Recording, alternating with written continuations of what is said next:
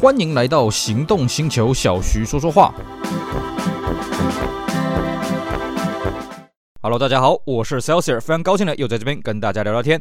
今天呢，我们继续来跟各位讲讲台南的道路故事。今天我们的主角是台南的长荣路。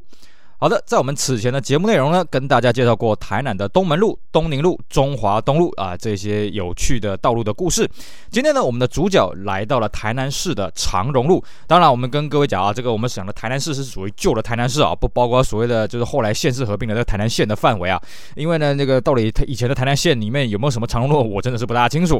那我们这边呢，以的是呃讲的是呃台南市旧的台南市的这个长荣路啊，以旧台南市为范围的这条长荣路。那长荣这条路呢，其实它也算是长了哦，它总共一二三四，诶，应该是有四个段了哦，所以呃，这个跨的幅度呢，从东区一路跨到北区啊，那也是我这个近来呢，这个常常利用掉的一条道路，因为呢，我几个巢穴呢，嗯，就在这个长荣路的沿线了啊，当然不是巢穴了啊，租的这个停车位，所以呢，长荣路基本上我天天都会用到。那这条路呢，我对它的回忆，对它的记忆呢，也是蛮多的。那今天开始呢，我们就来跟各位好好聊聊长荣路的故事啊。长荣路呢，它的最南端就是我们刚刚讲的台南市的东区哦，它是呃这个一开始开头是在林森路这边啊。那开头的转角口这边就是所谓的大东夜市啊。那关于大东夜市呢，我相信如果你是外地人呢，肯定有听过啊。这个台南有一个口啊，有一个顺口溜啊，叫做大五花，就是大东夜市、武圣夜市还有花园夜市啊。大东夜市呢是每个礼拜一、二、五，那么这个武圣夜市是每个礼拜三、礼拜六，那么花园夜市是四六日啊，所以才有这个口诀叫做大五花。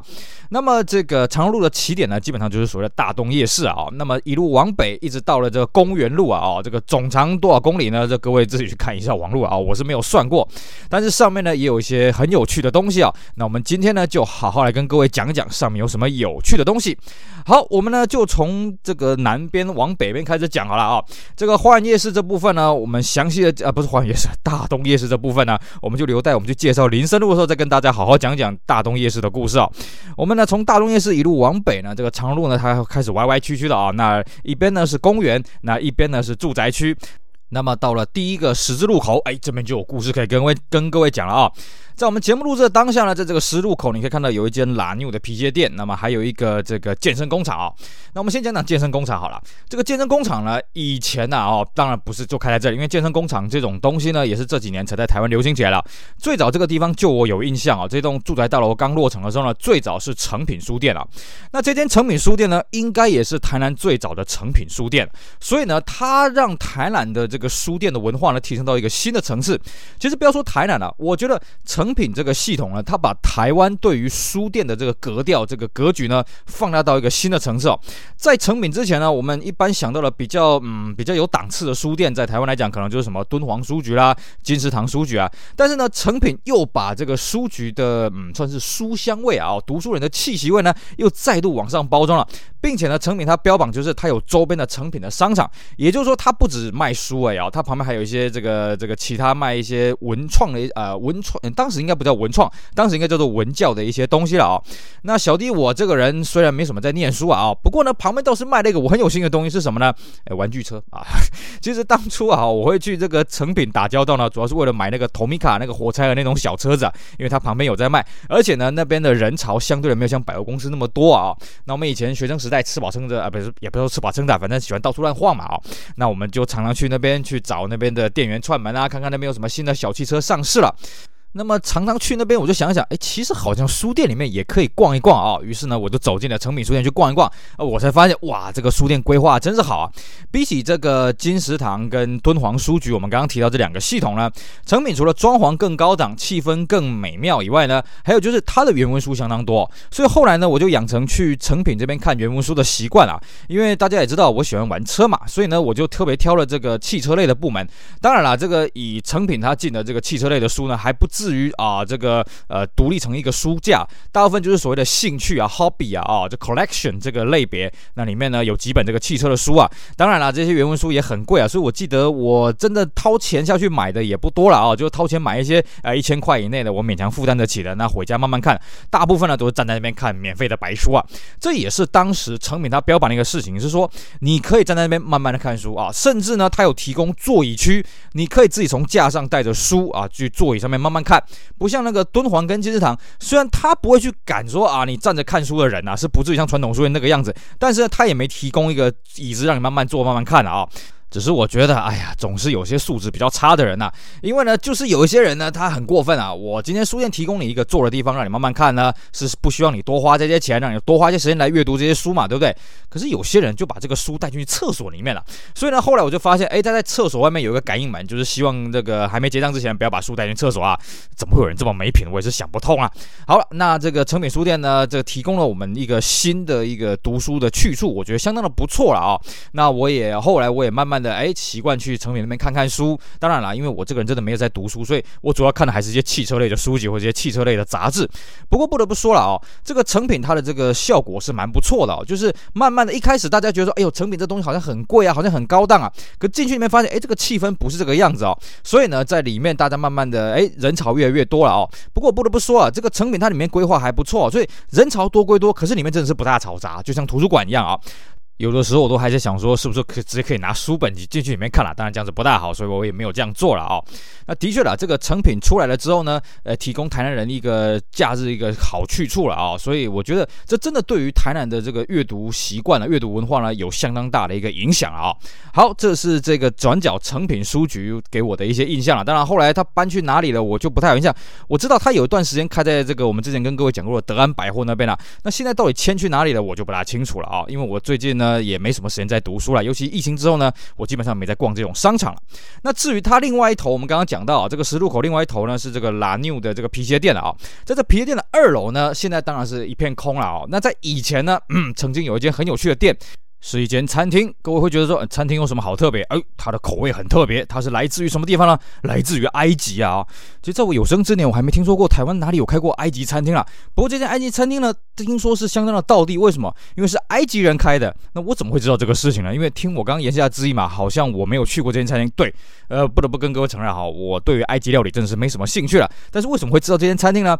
哎，因为这间餐厅呢是我爸认识的人开的啊。当时他们好像是娶了一个。埃埃及人还是嫁了一个埃及人，我忘了。总而言之呢，有一个埃及的人跑来台湾这个结婚，那么就开了这间埃及餐厅。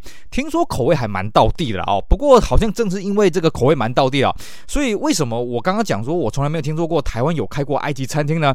因为我认为啦，埃及餐厅的呃埃及的口味可能真的不大适合台湾人的胃口啊。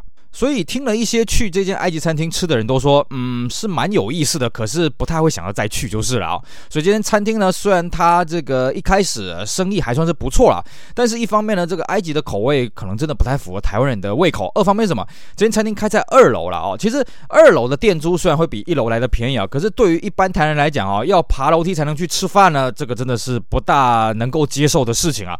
所以呢，这间埃及餐厅哎，好像开了大概一段时间呢，就默默的收起来。来了，呃，对于这间餐厅没有去吃呢，我也觉得有点可惜，嗯，应该在那个时候赶快去把握一下，吃一下。好吃与否是其次啊，重点是这种体验真的是很难得，因为我觉得我这辈子不知道有没有机会亲自到埃及去吃当地的料理了啊、好，这是这个第一个十字路口呢，有这个成品跟埃及餐厅。那么继续往前走啊、这个左手边呢有一个华南银行啊。那么再往前一点呢，哎，这边曾经有一间店啊，也是蛮有趣的，是什么呢？顶好超市啊。各位觉得顶好超市有什么特别呢？哎，顶好在台南算是很特别的存在，为什么呢？因为它一直做不起来啊、我们知道这个在我们节目录制当。下呢，顶好已经被这个家乐福系统给收购了啊、所以你现在看不到所谓顶好 Welcome 的超市啊。但是呢，像我以前我在台北住的地方呢，旁边就有一个顶好 Welcome 的一个超市啊。那你说这个顶好的系统跟所谓全联的系统有什么样的不同呢？我觉得各有千秋了啊、但是呢，不知道为什么全联这个系统在台南就是开得起来，但是顶顶好呢在台南就一直开不起来。像我以前呢，其实我比较喜欢去顶好买东西啊，因为顶好它有些特价品真的是还蛮便宜的。可是呢，这个这一间是离我家最近的一间顶好啊，那么它撑了一段时间也收起来了，甚至我家附近的顶好一间一间收啊。收到这个，它被家乐福并购之前呢，我家附近就完全没有顶好了。具体原因是什么，我也觉得很奇怪。因为它的东西的价格当然有高有低，可是我觉得便利性还算不错了啊。而且重点是顶好它标榜它是二十四小时营业的，不知道是不是因为在南部二十四小时营业，它的成本比较高的关系啊，哦，这个我就不大清楚了。好，继续再往前走呢，过了这个东门路的路口之后，哎，这个右手边呢啊，如果你是往北的方向，右手边呢出现了一个很有历史意义的建筑，叫什么？叫做东安影城。哎，是的，这就是老字号的电影院啊。不过东安影城呢，其实在我们家搬到台南之后没多久就已经歇业了啊。这个算是相当可惜，而且，呃，我听老一辈的台南人是有蛮多在东安影城看电影的回忆啦，但是小弟我是完全没有。首先，第一个，除了因为他在我到台南之后没多久就歇以外呢，更重要的是我这个人没有在上电影院看电影的了啊。当然，在我小时候了，我妈是讲说啊，她曾经有带我去看过一些电影什么的，然后我那边咯咯咯咯咯笑了啊，只要看到什么我觉得有趣的就咯咯咯咯笑了，虽然我也看不懂，但是我坦白讲，我真的是一点印象都没有啊。我真的去看电影啊，我这辈子在我们节目录制到现现在为止啊，我真的去看电影都是人家邀我去的，而且都是异性朋友邀我去的啊。我自己说啊，主动我买个电影票自己去看啊，这个什么院线影片，我是完全没有那个兴趣的啊。我一直觉得去电影院看电影只是一时的嘛。你虽然说那个声光效果、那个气氛、灯光美、气氛佳，可是我觉得我不如之后我去这个买个 DVD 回来家里面慢慢看啊。虽然说荧幕没那么大，印象没那么好，但是我可以吃个饼干，翘着二郎腿啊，自由自在的这样子比较好，而且可以重复的放。更重要是什么？一张电影票等于一块 DVD、VCD 的光碟嘛，对不对？我干嘛这个为了一时之间的这个兴起呢，就去花这个钱？当然这是我个人的看法了啊。所以所以呢，你说这间东安影城看起来它的这个效果怎么样啦？气氛怎么样啦？环境怎么样？对不起，三个字不知道啊，因为我这个人是真的没有在跑电影院的啦。那么东安影城这个虽然它已经歇业了，不过它大抵它的外观还维持当时最后一天营业的样貌。所以呢，也有不少人会去这边取景啊，发思古之幽情啊。那在这个东安影城旁边呢，有一间也算是生意蛮不错的绿豆汤啊。绿豆汤这个东西呢，我觉得算是一个台南的特色啊。就是台南的有好几间这种有特色的，就就是只卖绿豆汤啊。它绿豆汤有分纯汤啦，还有就是有加绿豆的这两种口味啊。那这个喝起来都不错啊。像一般我们台南比较听到比较多的是所谓庆中街啦，或所谓的郭记绿豆汤啊，诶，这口味都相当不错。那么在长荣的这一间绿豆汤呢，我个人也蛮推荐的啊，就是消暑解渴了啊。而且这个绿豆呢，吃起来真的是非常的清爽。有的时候呢，我也会买个几杯呢，跟这个亲朋好友一起共享啊。这是这一间绿豆汤。那么过了绿豆汤，过了东安影城，再往北走呢，右手啊左手边呢会出现一间学校啊。这间学校呢，这个故事倒是没什么。不过在它学校的围墙外面呢，有一个很有趣的故事可以跟各位讲，就是当年号称台南十大奇景之一，曾经在这边发生过啊。什么十大奇景呢？抗议不语啊，就是有好几台这个轿车还是这个修旅车呢，啊、它上面挂了很大的这个抗议的白布条啊，抗议的什么有的有的没的纠纷的啊。那么这边我们跟各位讲的是另外一个奇景是什么？是推车阿伯啊！哦，什么叫推车阿伯呢？就是呢，在那个时候了啊，当然现在已经没了啊。在那个时候呢，曾经台南市大概在东区跟这个中西区的这个部分呢，有一个这个老先生啊，大概六十十几岁了，看起来大概五六十岁应该有了啊。他呢就是推着一台这个丰田的小轿车呢，以车为家。那以前我记得我第一次看到他的时候，那台小轿车还是可以动了。我曾经看过他开那台丰田的小轿车呢，呃，去这个加油站加油。那么他整个车上堆满了。各种捡来的东西啊，哦，这这以车为家啊。那也有人说呢，他没有睡在车上，他是睡在车子的旁边的。但是呢，他不管是这个冬天还是夏天呢，他始终是赤裸着上半身啊。那么当然身形是很消瘦了啊，看得出来啊，就是已经在外面这个流浪相当久了。那这位推车的阿伯他很厉害啊，因为他推着这台车呢，呃，这个跑遍整个东区啊，甚至呢，我们东区有所谓的上坡跟下坡，有的时候我还在下坡路段看到他，想说哇塞，那这家伙可能回不去了。没想到呢，哎，过了一阵子他又回到这个比较上啊。呃比较这个上坡上面的这个路段了啊，他到底是怎么推着车子上坡呢？而且那台这个丰田小轿车上面是载满了各种东西啊，你想得到想不到，通通都有。而且呢，不管冬天有多冷啊，不管刮风下雨呢，呃，刮风下雨他顶多是穿了一件雨衣了啊，他始终就在那边屹立不摇啊。而且呢，有一些人会上前去关心啊，什么啊，要不要这个吃个饭啊，啊，要不要穿个衣服啊，他都会骂你，他这个人很凶了啊。我也不知道他是可能受了什么委屈，不知道，因为我们在台南这边有听说过他以前的一些过往了，好像。以前也是一个正常的上班族啊，但是后来不知道发生什么事情呢，啊，就变成这这个样子啊。那这个推车阿伯呢，我们刚刚讲他这个行经的这个东区还有中西区啊，啊，其实基本上在那个年代，你有生活过，你有在台南生活过，你一定会遇到他，而且不管是白天或是晚上都会遇得到。那么我就常常在长路的这个国小的旁边看到它了啊，尤其这国小旁边的围墙是有路边的停车格，可这路边停车格各位也知道嘛啊，这个路边路面为了要排水，所以一定是中间高两边低嘛，所以呢路边停车格一定是比较斜下去，而且它旁边还有这个路边还有行道树啊，那我就看到他把车子这样推进去这个停车格啊，你要这个就算我们是车子有动力的话，你也要这个倒档啊、前进档啊来回排好多次啊，他是用推的，我真的不知道他怎么样推进去，而且每次看到他都停的地方呢，还算是停的还不错哦，这点让我蛮佩服啦。那为什么我们刚刚跟各位讲，现在你已经看不到这推车阿伯呢？因为前一阵子呢，有人在路上看到他的车子啊，这台丰田小轿车呢，被拖吊车拖进去这个报废厂了啊、那好像后来有人说他好像不幸过世了啊、那算是我记得他这样在路上出没了，应该有十多年了啊、那也是很多人为他感到惋惜啊，因为他的故事到底是怎么样，其实大家是众说纷纭的啊。那这也是台南当年的一个奇景，跟大家做一个分享。那我们继续往北边跟大家聊啊，聊聊长路上面还有什么有趣的故事。好的，我们上一次最后跟大家讲到这个推车的阿伯，他出没的地方呢是在这个长路这边一所小学。那这所小学呢，再往北边走一点呢，是两间长路上呢很有名的学校，叫做什么？叫做长荣中学跟长荣女中了啊、那这两间学校呢，非常的有名是什么呢？因为长荣中学啊，它是当年啊台南三大私立名校之一啊。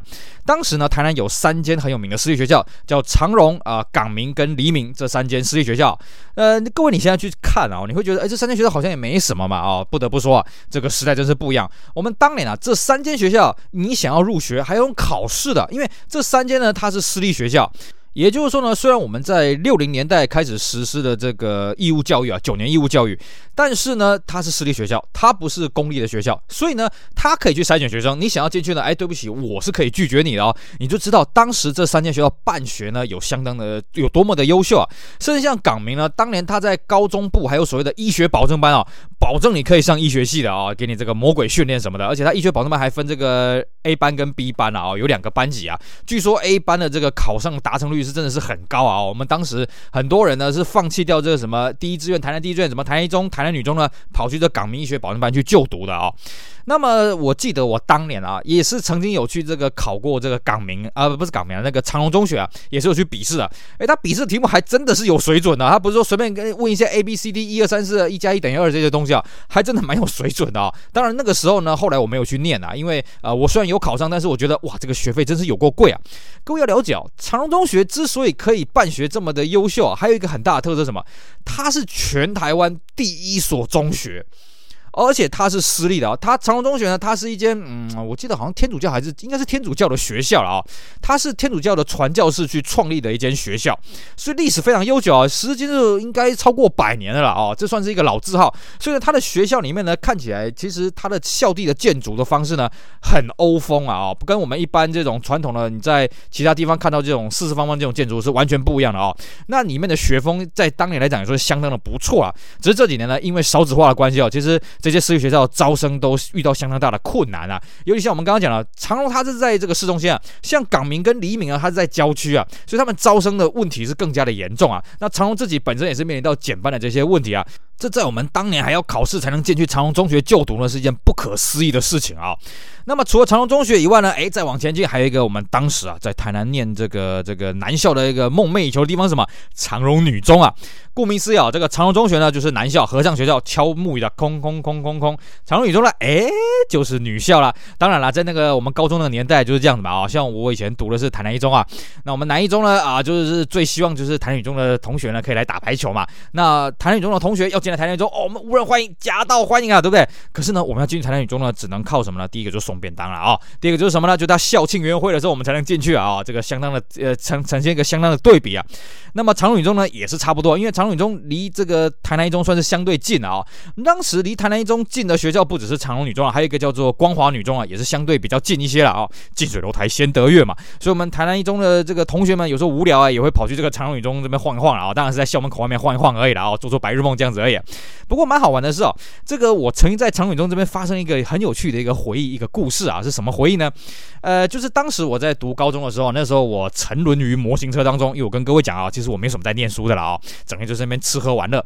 那我当时呢，模型车玩得很大，而且那个时候呢，呃，网络的这种拍卖算是刚起步啊，刚出来，那我就到处去交朋友啊。可是呢，台南这毕竟是个小地方嘛，所以你说呢，要在台南透过网络拍卖去交到朋友，这个机会呢，真是不多啊。各位一定也很好奇，哎，网络上面买东西怎么交朋友呢？其实很简单哦。当年这个网络拍卖的这种规范还不是很明确了，甚至那个时候你还可以下标之后毁标啊，你还可以撤回你的下标。然后呢，你在描述上面你可以讲你家住哪里，然后可以留下你的电话，什么通通都可以啊，不像现在这个很多这个禁止的规定什么的。所以呢，我当年是怎么样呢？我当年就是在网拍上面去看这个模型车的这个分类嘛，只要你有留电话下来的，我一定打电话过去跟你聊天。然后当时我们只有市话了，当时手机还不是很普遍的时候，我就打市话过去跟你聊天。其实啊，我通常遇到被赏闭门羹的机会是比较大了哦。那当然呢，相对如果说可以约面交哦，在台南约面交，我一定会想办法过去跟他哈拉个两句啊。那有一次呢，我记得我在网上面买了一台这个爱快罗密欧一比十八的这个 DTM 阿尔法一五五的这个 DTM 赛车了哦，我记得应该是这款车没有错。然后呢，这个对方就说：“哎，要约面交，可以啊，好，约在这个长隆宇中的门口面交。”我说：“好好好，太好了啊！长隆宇中算是我们朝圣的一个圣地啊，虽然只能在门口而已嘛，不过也相当不错。”然后呢，我甚至还邀他说：“啊，那有机会可不可以来我家坐坐啊？啊，来我家这样子参观参观什么的没的。”反正我这个人就很热情嘛，结果呢，这位仁兄算是有点破我的冷场，说啊、没关系啦，说要去你家这个事情呢，我们见面再谈。我想啊，见面聊没关系啊，先聊一聊啊，一回生二回熟嘛啊，下一次你就会愿意来我家坐坐嘛啊，大家天南地北乱聊嘛。结果呢，我就满心期待的，我记得那一天是一个平常日的晚上啊，这个就在长荣宇中门口面交。那我那时候我就穿着我学校的制服啊，骑着脚踏车咕啾咕啾咕啾咕啾，兴高采烈的过去了啊。结果没想到在那边等我是一个什么样的人呢？是个教官。啊，这个常荣宇中的教官，我吓一跳。我说，呃，你就是要卖这个？对对对，没错没错。我说，呃，那教教教官好。然后看到我一副穿这个学生制服，他说，哼，我猜的没错啊，像你这种小毛头，应该还是学生哎。然后就把我就算是这个机会教育了一顿。他说了，其实像你这样子喜欢交朋友是件好事情啊，不过你要小心啊，这个社会的坏人很多啊，所以你这样子大家都素未谋面，你就邀请人家去你家里面，哎呀，请神容易送神难，小兄弟你要多小心一点啊。然后跟我叮咛了几句，也跟我。哈拉了一下，说他啊，年轻的时候喜欢这些车子，但是现在工作了，有小孩了，这些车子慢慢去出清了啊，那也祝福我这个收藏愉快啊。这个是我当年在长荣宇中门口一段很有趣的经验。我现在经过这常荣宇中的门口呢，因为它的门口变化其实不是很大，我都会想起那个呃跟教官面交这些有趣的场景了啊。好，这个是长隆路上面在这一段呢很有趣的这个长荣中学跟长荣宇中。我相信啊，常荣路之所以命名叫常荣路，应该也是因为这两间学校的关系，因为这两间学校真的是历史非常非常悠久啊，而且都是私立学校，当当年都算是私立的名校了啊。那么也因为这边有这两间学校呢，所以这边有一间曾经有一间很有趣的店，叫做古龙华。我相信呢，各位应该都没听过古龙华这个三个字啊。古龙华其实他全盛时期的时候，他在台南、跟台北、高雄，还有好像还有台中哦。全省都有一些分店啊。古龙华是干嘛的呢？哎，你看这个名字很典雅。哎，是的，他是在卖书的。而他卖的书很特别，他是在卖原文书哦。也就是说，你要在那边买到中文的书，也不说没有，但是非常非常少了。它大部分都是那种欧美日进口的图书啊。哦，那这个相当的精美啊，当然价格也是不便宜啊。那为什么会跟这种书打交道呢？很简单嘛，因为我跟各位讲过，我喜欢玩车嘛，对不对？那玩车除了你在台湾可以买汽车杂志以外呢，你也可以去买欧美的汽车杂志啊，对不对？当时台湾有一些。代理商会把这种欧美日的杂志给带进来，那古龙华他自己也会去进那种呃汽车的专书进来啊，我也不知道他的门道是什么。那我印象很深刻啊，诶，这间店对于我们这种玩车的人很亲切，为什么？因为打开大门的门口第一排的架子就是汽车的东西啊，但它里面最主要的主力不是汽车啊，如果它以汽车为主力的话，我相信它撑不了那么久。它主要还是什么？建筑还有美术绘画这一类的书啊，常常可以看到那些什么美术班的学生啊，背着一个画板啊，就去那边买书去找寻灵感啊，然后跟老板去啊、聊天啊。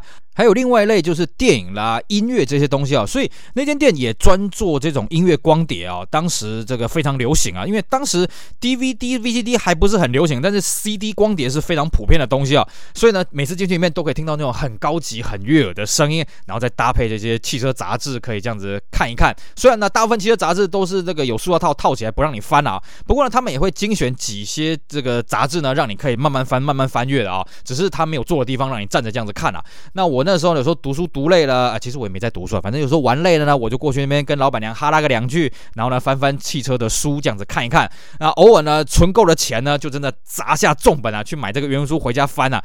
不得不说啊，这个原文书的资源呢，还是比台湾本地的书的资源大了很多啊。哦，那个时候回家看的真是爱不释手。只可惜啊，这种实体的书店呢，其实不要说像这种专注专业的书店，一般那种普通的书店呢，其实现在也都倒了倒，撤了撤了。你现在要去在台湾要找到什么书店街，已经非常非常难的了。因为现在这个年代，第一个大家不太看书了，第二个大家如果要买书的话，上网找不是比较便宜吗？那像这种原文书呢，愿意看的人又更加少了，是不是啊？所以呢，这种实体的这种原文书的书店呢，是一间一间收起来。我记得古龙华呢，他呃他的呃高雄的店呢，本来是两家，后来收成一家；台北的店呃也好几家，收成剩一家。那后来呢，台南这间店也收起来了。那台呃高雄店收起来，最后收起来好像是台北这间店。现在应该古龙华这个系统已经都没了。我们现在去买原文书呢，你还是得去像诚品那些这种大书店呢，才买到一些些这种原文书了哦。我觉得这点也是相当的可惜。这间古龙华呢，真的是伴随我们这个度过很多年轻的岁月，而且呢，也让我非常惊讶。哎，台南竟然这种小地方也有专门在卖原文书的地方，而且东西还真的是蛮多咯。不管是日文的啦，这个英文的啦，甚至法文、德文，它都有我卖了啊。当然，我看来看去，买的人，嗯，杂志是有啦，但是像这种专书呢，好像看来看去，好像只有我在买而已了啊。所以呢，这也有一个好处了，就是我看到什么有趣的汽车的书籍的时候呢，我就可以立下立下志向，我要来存钱。等到我存够钱的时候，嗯，还真的买得到了啊。我记得好像只有一次，就是等到我存够钱之后，哎，书就被人家买走了啊。这个让我这个是耿耿于怀啊。这也是我们当时一个年轻的回忆。至于长荣路过了长荣中学跟长荣女中这一段之后呢，就会接到所谓的东宁路的路口。这个路口的四个三角窗啊，都是相当有故事的店家啊，一个明星西饼，一个必胜客，一个螃蟹脚盐酥鸡，还有一个是贵族世家。那其实长荣路呢，过了东宁路之后呢，它就已经进入到所谓的成功大学的区域了。那这边呢，有特色的店，除了饮食以外呢，就没有太多可以讲的东西啊。那饮食的东西呢，我必须跟各位说声抱歉哦。饮食的东西呢，有人家都说这边有些不错吃的东西。但是我当年很少来这边吃，因为我当时大部分都去胜利路啊、玉乐街那边吃东西啊，所以这边饮食的东西我的印象不是很深刻。那还有就是说，它过去那边大部分都是这个成大的校园呐、啊，要一直再往北走啊，过了这个东兴路这个台南最宽的这个马路之后呢，有一间店倒是值得跟大家推荐啊，叫做万城鲜鱼汤啊。顾名思义啊，它主力是在喝这个鱼汤了。但是呢，它除了鱼汤以外，它的一些小菜、一些卤味什么也相当的不错啊。因为它的肉燥饭，我个人非常非常推荐啊。这个，而且这间店它主要是做宵夜场，所以呢，有时候我们晚上肚子饿了，不管是晚餐也好，或是宵夜好呢，我们也会三五好友过去那边吃，而且消费非常的便宜。然后他切的这些小菜呢，我觉得是那个物美价廉呐。只是比较可惜的是，这个地方停车比较不好停啊，呃，它的路边的停车格比较不多，旁边也比较缺乏这种啊固定的停车场，所以呢，在这边找车位呢要有点耐心啊。那如果说你是吃宵夜的话，其实还好，因为它在过去点有个公园啊，晚上这个公园相对比较好停，白天的这个公园的这个位置比较少，尤其呢在假日的时候，因为它这个这边已经靠近所谓的开元路啊，开元路上面也很多这个美食，什么小笼汤包啦啊、什么这些特色的餐饮很多啊，所以在假日的时候你要来吃这个万城鲜鱼汤呢。呃，在找车位呢，要有点耐性就是了。那过了这个万城鲜鱼汤之后的长荣路呢，变成了是住宅区啊。那这边比较有特色的店呢，我就没什么印象。但是呢，再往北走呢，你现在在我们节目录制当下呢，会遇到一个钢便桥啊，哦，这个桥的跨度是很很陡的，很少在台湾看到那个桥这么陡。为什么会有这钢便桥呢？其实以前啊，这边是一个长路地下道。然后这个地下道当然顾名思义是跨越铁轨的地下道。那在我们节目录制当下呢，呃，这个台南正在进行一个铁路地下化的工程，那就把这个地方的这个地下道给封闭起来。但是封闭起来发现呢，因为长路是台南的一个主要交通干道，所以造成了旁边的这个交通拥堵的非常严重。因为它旁边的巷子也是有些平交道可以跨过铁轨的，可那个巷子很小，你忽然长路这么大的车流量，你全部挤到巷子里面去，这些巷巷道的居民算是这个苦不堪言呐、所以呢，这个施工单位就决定在这边呢把地下道先拆除了之后呢，赶快来搭。起一个钢便桥啊，用这个钢骨的结构搭起了一个桥。只是因为呢，长荣这个地下道很特别啊。我们一般地下道穿过铁轨都是直的嘛，它不是，它是 L 型的，它是有个很大的一个弯道。所以这个钢便桥呢，一方面要兼顾这个施工的这个状况，二方面呢还要有这个弯度出来。所以它这个弯度很大，那爬坡的幅度也相当大，而且这个桥面非常的窄啊。如果说你不小心开在这边过路的话，嗯，应该会很精彩，会很刺激啊。那这是这是这个这是这一段期间长路出现的一个特色。那过了钢便桥之后的长路呢？呢，算是一个老社区了啊。这边呢，有一间店也值得跟大家提，是什么？有一间叫做鼎峰书店啊。那我们之前有跟各位聊到嘛，其实旧书店对我这种穷人来说呢，是个不可多得的好帮手啊啊！这个我们买不起新书嘛，就去旧书店去买书啊。那鼎峰书店这间书店哦，是个老字号书店，它真的是很厉害啊。我记得呢，我曾经第一次去的时候呢，去跟大家呛虾了哦，我们闽南话叫做放话了哦。怎么跟他放话呢？我这样看了一下，呃，里面的书是很多了，不过我这个人主要是找汽车书嘛，毕竟我是喜欢汽车的嘛，对不对？然后呢，我就跟老板聊，哎，老板，你这边有没有什么汽车书啊？然后老板就跟我讲，啊，你要什么书？我就随便跟他讲啊，我要什么汽车购买指南啊，香港的汽车杂志啊，什么你有吗？他说有啊，啊，只是在我仓库里面，我要翻出来。然后呢，这种话我也不是第一次听。我本来想说啊，这个老板就是吹牛而已嘛，啊，这个一张嘴而已嘛，啊，很好。然后我他就跟我说啊，小兄弟啊，你要什么书，你不如写个书单给我吧，我翻出来给你。我说好啊，那我就随便写啊。比方说，我这个气购杂志呢，我要一到一百期啊，这香港汽车杂志是一到一百期，什么我就随便这样写啊，写给他，然后留下电话给他。我本来想说我写的范围大一点呢，免得我下次来你不要跟我说只找到两三本而已，我希望多买个几本回来啊。然后老板说，嗯，好，这些东西我回去找一找。本来我也不以为意啊，就隔了三天之后呢，他打电话过来，哎，年轻人啊，你要的书已经有找到了。那我想说啊，那找到了几本？他说，嗯，找到的数量的确没有很多了啊，大概找个八十几本出来而已。我这样吓一跳，哇塞，这种老字号的杂志，这种二三十年杂志，你竟然还有这么多啊！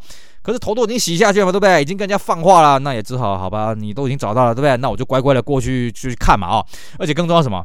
找到了，价格就随他开啦，对不对？那我这个就这样愿赌服输。好，它的价格坦白讲没有非常的便宜啊，但是我觉得没关系，我现在都已经跟你要了啊，我说到做到。所以呢，那个我这那阵子缩衣节食存下来钱呢，全部都供在这间书店上面去了。但是我不得不说啊，这间店真的是厉害哦，他真的找到很多奇怪的东西，甚至呢，他也很会推坑。他就说：“哎，年轻人啊，那我知道你喜欢这些杂志，不知道你对汽车卡托拉古有没有兴趣啊？我也翻到好多卡托拉古啊，然后就又把一堆汽车的型录全部给丢出来，我看到也是傻眼，哇塞！”这些汽车杂志呢，大概是二三十年前汽车杂志。这个行录呢，不只是二三十年，有那种四五十年前那种汽车行录，而且是台湾当地的行录啊。台湾当年啊，其实没有专门在印什么繁体中文的汽车行录，除非是这个台湾本地生产车子啊。一些进口车呢，大部分就是原文的行录，然后可能再去盖一个代理商的这个章啊，哦，证明是台湾的代理商，而且有就联系方式嘛。他这种行路通通都有，当然价格也不是很便宜了啊。于是呢，我又过了好一段缩衣节食的生活，把这些行路呢一本一本把它给请回家了啊。所以这间书店呢，我个人嗯算是蛮佩服了。其实我这个人啊，不是不喜欢这种傲娇的人啊，我喜欢你有实力，然后你傲娇啊。这间老板呢，让我相当的佩服啊。所以我也建议各位，如果你想要去找一些旧书的话，这间鼎峰书店呢，我个人是非常的推荐的。好了，过了顶峰书店之后呢，长路也算是到了尽头啊。它最后的尽头就是跟公园路做一个梯形的交叉了哦。那在最后这边呢，还是有个小东西可以跟各位讲，就是说，我觉得这个道路设计真是有点问题哦。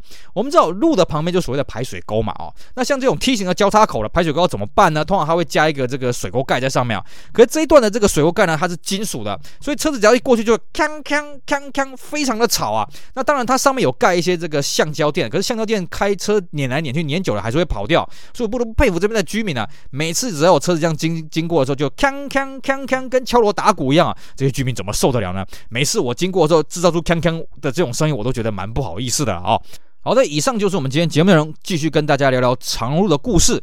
其实长路这条路真的是很长，但它中间有好一大段是成功大学的校地啊，所以呢，这一大段到底有什么有趣的事情呢？我不是很清楚，因为我不是读成功大学的哦。但至少呢，长路在我现在我的这个生活当中呢，算是很重要的一个交通交通要道了啊、我几乎啊两三天就会用一次，两三天用一次，所以呢，还在上面留下了不少有趣的回忆了啊、包括当年这个学生时代呢，去这个长荣女中面交遇到教官的事情啊，这回忆起来呢都相当的有意思啊。好的，这是我们跟大家介绍台南长路的故事。至于台南还有什么其他有趣的道路故事呢？没错，请各位继续锁定我们其他精彩的节目喽。以上非常感谢各位收听，也希望大家去支持我们其他精彩的节目。我是肖杰尔，我们下午再聊，拜拜。